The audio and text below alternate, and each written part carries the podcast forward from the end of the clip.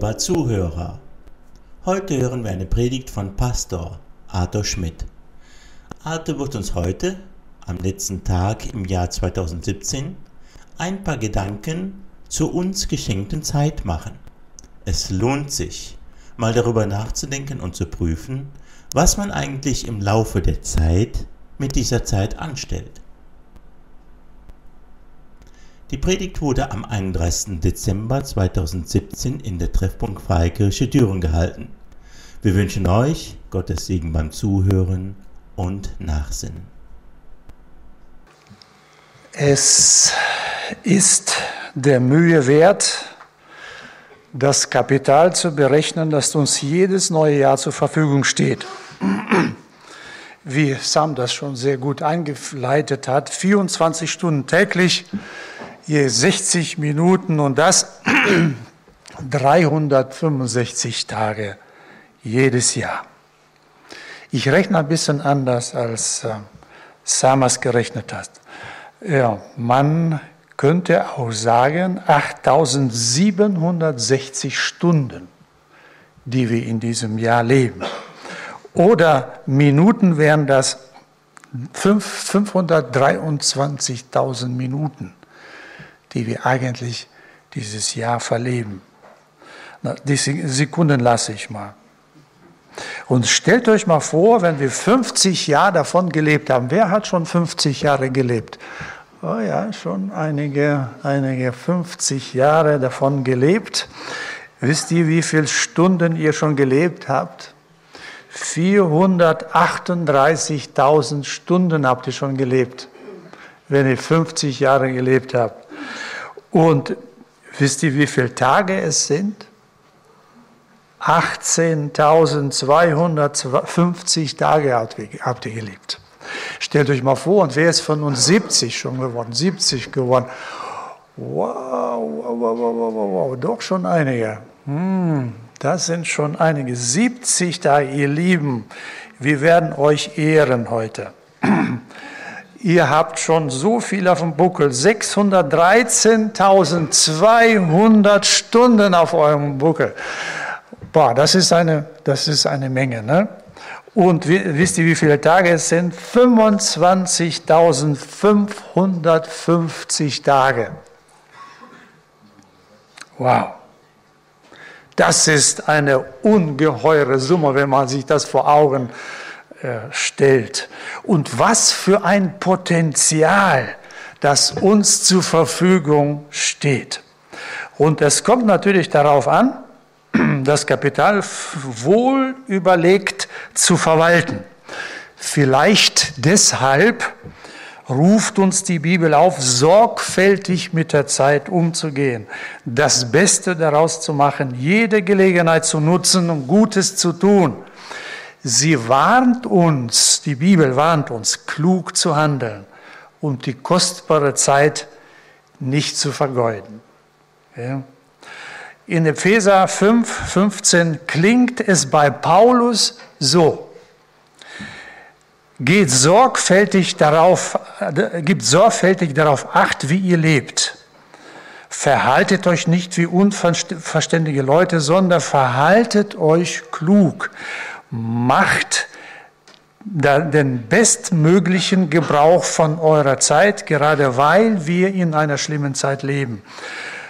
Lasst es daher nicht an der nötigen Einsicht fehlen, sondern lernt zu verstehen, was der Herr von euch möchte. Hm, das macht uns klug, wenn wir das lernen. So, nicht selten wir Menschen, ich schaue auf mein Leben, wir Menschen gehen recht verschwenderisch mit der Zeit um, oder?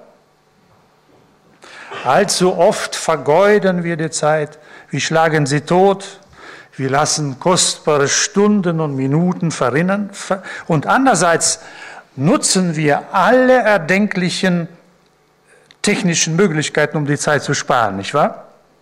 Das ist mir so bewusst geworden, als der Computer eingeführt wurde. Vor vielen Jahren. Bis dahin habe ich alles geschrieben mit der Hand oder getippt. Das war schon Fortschritt. Ne?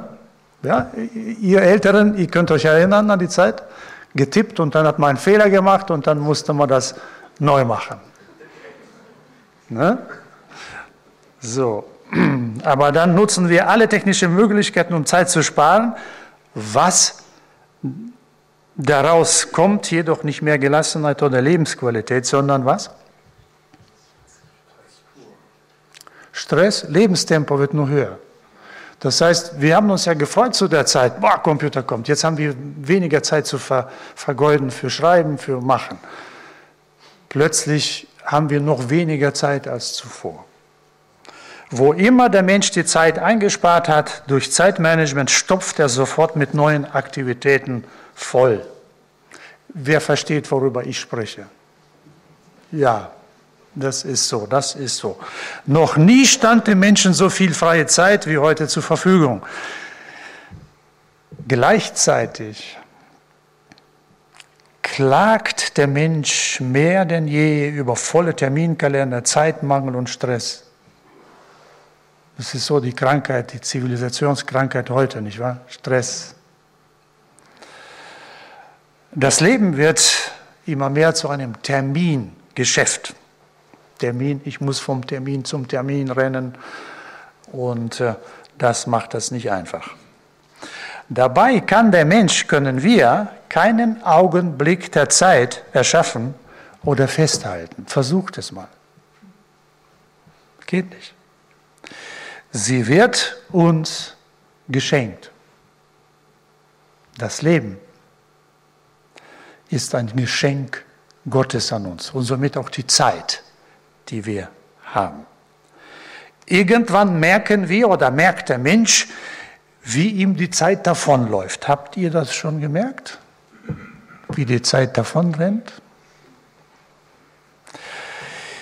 Und dann versucht sich der Mensch gegen die Vergänglichkeit zu stemmen. Er möchte es nicht wahrhaben, versucht seinen Tag seinen Tagen etwa Länge hinzuzufügen durch Sport, gesunde Ernährung und dergleichen.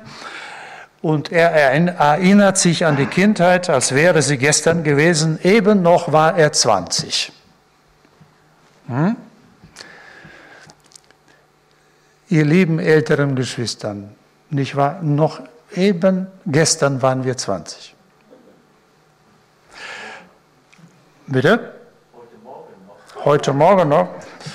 Und jetzt, und jetzt ist er schon 30, 40, 50, 60, 70. Ist jemand hier schon 80? Hat die 80er-Grenze überschritten? Wir wollen euch ehren. Einer? Nein, nein, das ist eine Hand von einem Kind. Ich dachte, wie könnte so eine Hand des Kindes 80 Jahre alt sein. Ne, keine 80? Das ist ja schön. Also dann auch keiner 90, ne? Wenn keiner 80 ist, ist keiner 90. Ja, nun, der Blick in die Vergangenheit lässt den Menschen fast erstarren. Er fragt sich, wo ist die Zeit geblieben?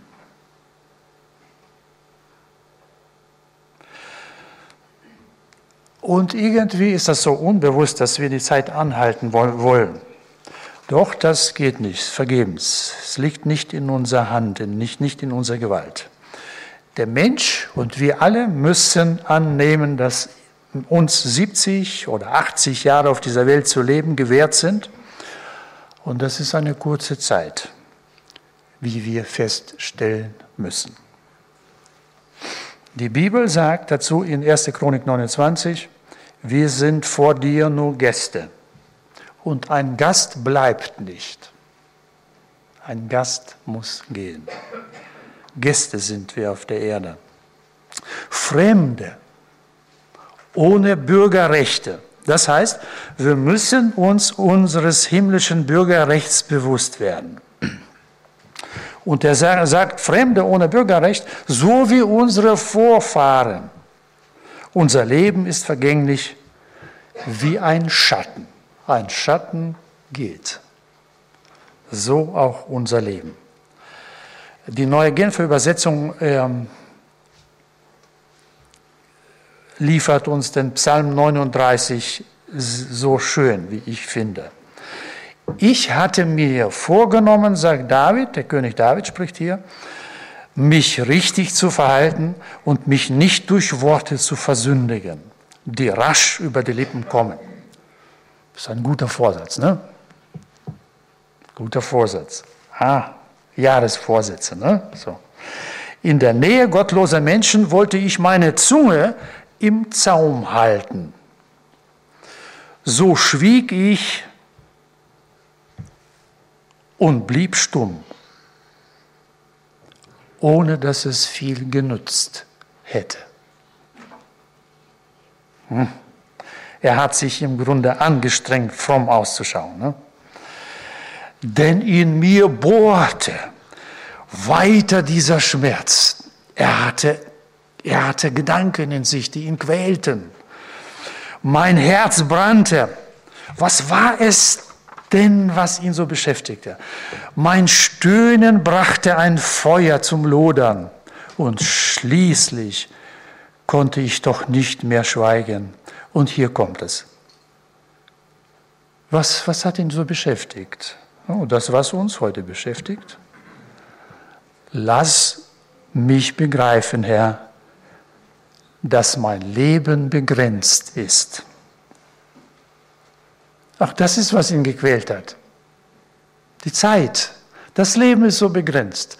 Das, das lief ihm davon. Das beunruhigt ihn. Mein, meine Erdentage sind kurz bemessen. Lass mich erkennen, wie vergänglich ich bin. Also das ist, was ihn quälte. Die Vergänglichkeit. Und Vers 6, meine Lebenszeit gleicht in, deinem, in deinen Augen nur eine Handbreite. Meine Zeit auf dieser Erde ist vor dir wie ein Nichts. Das ist eine ernüchternde Erkenntnis. Irgendwann kommen wir alle zu dieser Überzeugung, dass unser Leben genau so ist.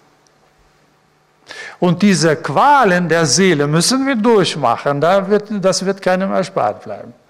Wir müssen uns mit dieser Frage beschäftigen. Nicht nur äh, am Grab des geliebten Menschen, sondern auch in unserer Zeit. Das ist klug. Die Bibel nennt das klug, wenn wir das machen. Deshalb ist heute auch dieses Thema. Und dann sagt David weiter, der Mensch ist nur ein Hauch. Und weg ist er selbst wenn er noch so kraftvoll dazustehen scheint. Also, lieben jungen, kräftigen Männer, ihr seid auch gemeint. Wie ein Schatten geht der Mensch über die Erde. Um sinnlose Dinge machen sich die Leute viel Lärm. Sinnlose Dinge. Sie befassen sich damit, die vergeuden die Zeit und Kraft für sinnlose Dinge. Sie häufen Besitz, das ist auch so eine Sache. Aber letztendlich weiß niemand, für wen. Wow, das ist Sinnlosigkeit. Endlich die richtige Frage, die hier gestellt wird vom David. Und die Frage lautet, worauf soll ich denn nun meine Hoffnung setzen, Herr? Es dauerte, bis David zu diesem Entschluss kam, diese Frage zu stellen. Bei uns dauert es auch. Wer sich diese Frage noch nicht gestellt hat, der wird sie sich stellen. Und die Frage lautet, worauf soll ich denn nun meine Hoffnung setzen, Herr? Und die Antwort hat er gefunden. Meine, mein Warten äh, und Hoffen gilt alleine dir, Herr. So, hier ist die Antwort. Eine wichtige Erkenntnis. Also älter werden hat mit unserer Vergänglichkeit was zu tun. Deshalb ist der erfüllte Augenblick so kostbar, weil er vorübergeht. Dieser Augenblick ist kostbar. Er geht vorbei. Gleich in ein paar Minuten ist er vorbei. Und er kehrt nie wieder zurück. Genau das macht ihn so einzigartig. Nun, Menschen leben entweder in der Vergangenheit, ich spreche von mir, von meiner Erfahrung, Vergangenheit, dann heißt das immer, früher war es alles besser. Hört mal die Menschen, die so sagen, früher war alles besser als heute. Also die leben in der Vergangenheit, die sind nicht angekommen. Oder einige leben in der Zukunft, die träumen von, vom besseren Leben, vom besseren Job, weiß ich nicht was, träumen immer. Das sind meistens rastlose Menschen, sie finden nicht zur Ruhe. Tja, wie gesagt, ich spreche aus Erfahrung. Vielen fällt das schwer, in der Gegenwart zu leben, hier und heute zu sein und den Augenblick zu genießen, weil man schon Meilen im Voraus ist. Man will schon da sein, wo man noch nicht ist. Und äh, das kann eine Qual sein. Nun, wenn nur wenn ich mich auf Gott verlasse, wie David es sagte, meine Hoffnung gilt alleine dir, Herr, ändert sich meine Perspektive, mein Denken, mein Leben. Wenn ich mein Leben von dieser Perspektive des Schöpfers sehe, bekommt es plötzlich einen Sinn, bekommt mein Leben ein Ziel. Es ist eine Wende, die da in mein Leben kommt. Wenn ich mich von Gott, mich von Gott getragen weiß, kommt Ruhe und Gelassenheit in mein Leben. Das brauchen wir. Dann finde ich meine Zuflucht im Schatten des Allmächtigen, wie der Psalmist es so schön sagt. Nur dann sage ich zu dem Herrn, du bist meine Zuflucht und meine Burg, mein Gott, auf den ich mich verlasse und dem ich traue. Auch in schwierigen Zeiten des Lebens, sie bleiben keinem erspart. Du kannst noch so viel träumen von, von, vom leichten Leben, aber das Leben wird nicht immer leicht sein. Fragt doch die Betagten hier. Sie werden es euch sagen. Die haben Erfahrung.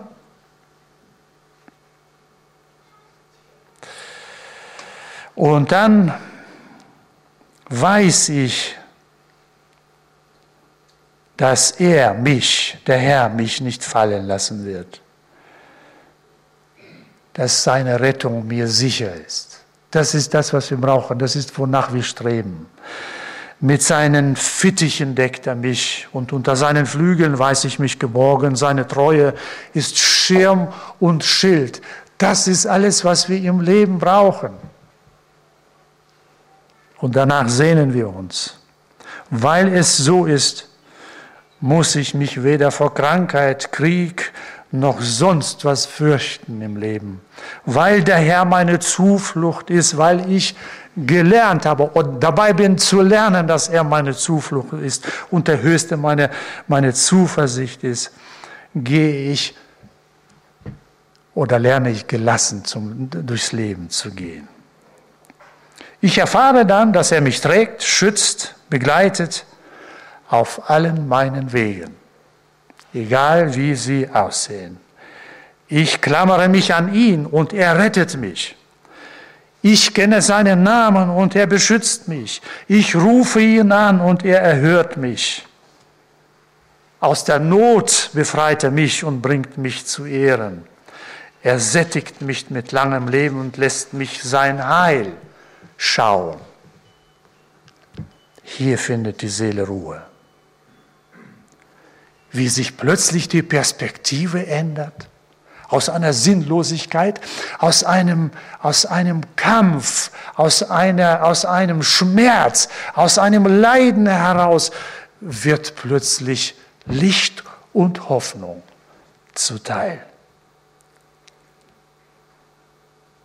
Ja, hier im Herrn finden wir unser Heil. Und Jeremia in seinem, in seinem Buch, Kapitel 9, Vers 23, 24, bringt das noch einmal so auf den Punkt und sagt, wer sich rühmen will, soll sich nur wegen dieser einzigen Sachen rühmen, rühmen, dass er mich kennt, spricht der Herr.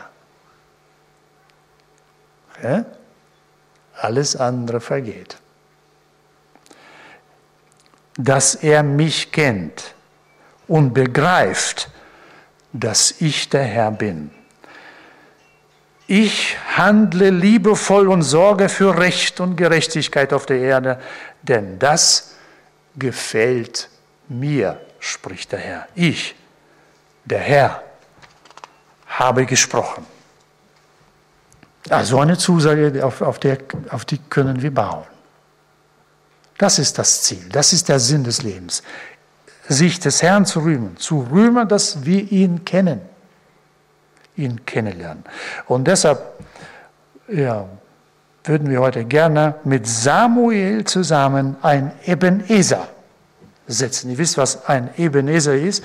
1. Chronik 7, 12 sagt, und Samuel nahm einen Stein und stellte ihn zwischen Mitzbah und, und Schen auf und er gab ihm den Namen Ebenezer und sprach, bis hierher hat uns der Herr geholfen.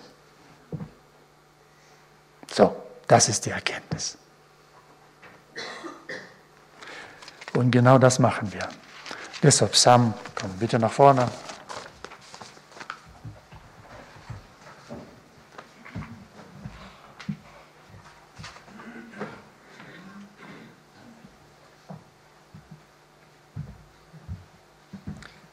Nicht nur Samuel baute ein Ebenezer, sondern wir sind alle gemeint damit. Ich habe hier einen Stein, ein kleiner Stein. Ein Stein, der aus einem, ja, aus einem größeren Stein gehauen wurde, ein Marmorstein. Also ein Material, das schon ganz lange, also lange vor unserer Zeit da war. Ein großer Fels. Und was ist heiliger? Was ist größer was lebt länger? Wer ist das Alpha und das Omega? Natürlich Gott. Ja? Und mit diesem Stein, so einen simplen Stein, können wir nicht nur Stein lassen, sondern zu einem Symbol werden lassen. Und zwar jeder von uns. Ich habe hier vorne ein paar Steine liegen und ein paar Stifte. Und als Symbol einfach dafür, dass wir 2017 mit Gott gelebt haben, dass wir diesen Stein nehmen als Dankbarkeit oder aus Dankbarkeit und zusammen einen Bilderrahmen füllen. Ein Bilderrahmen als Ebenezer, als Symbol. Bis hierher hat der Herr uns geholfen. Und vielleicht, wir können gleich alle nach vorne kommen, einen Stein nehmen, beschriften und hier vorne in den Bilderrahmen reinlegen. Und vielleicht kannst du das auch, wenn du nach vorne kommst, nehmen als Symbol für diesen Stein, der auf deinem Herzen liegt, den du ablegen willst, eine Last ablegen willst. Und dann leg ihn mit deinem Namen beschriftet hier vorne in Bilderrahmen. Und das Jahr 2017 ist vorbei, wir legen es ab und wir können uns als Symbol einen Stein mitnehmen. Auf der einen Seite 2017 und auf der anderen Seite 2018. Für dich als kleines Geschenk als Erinnerung an diesen Gottesdienst, als Erinnerung an das Leben dieser Gemeinde in 2017, an das Leben in Düren in 2017, das Leben von dir in 2017 im Übergang zu 2018. Und dann haben wir eine Zeit der Stille. Nimm deinen Stein, setz dich nochmal auf deinen Platz und dann hast du eine Zeit mit Gott. Und ja, gib ihm einfach diesen Übergang nochmal mit. Ja, und deswegen würde ich vorschlagen, wir hören ein bisschen Musik, jeder kann nach vorne kommen und diesen Stein beschriften, ihn reinlegen und diesen Stein mitnehmen als Geschenk.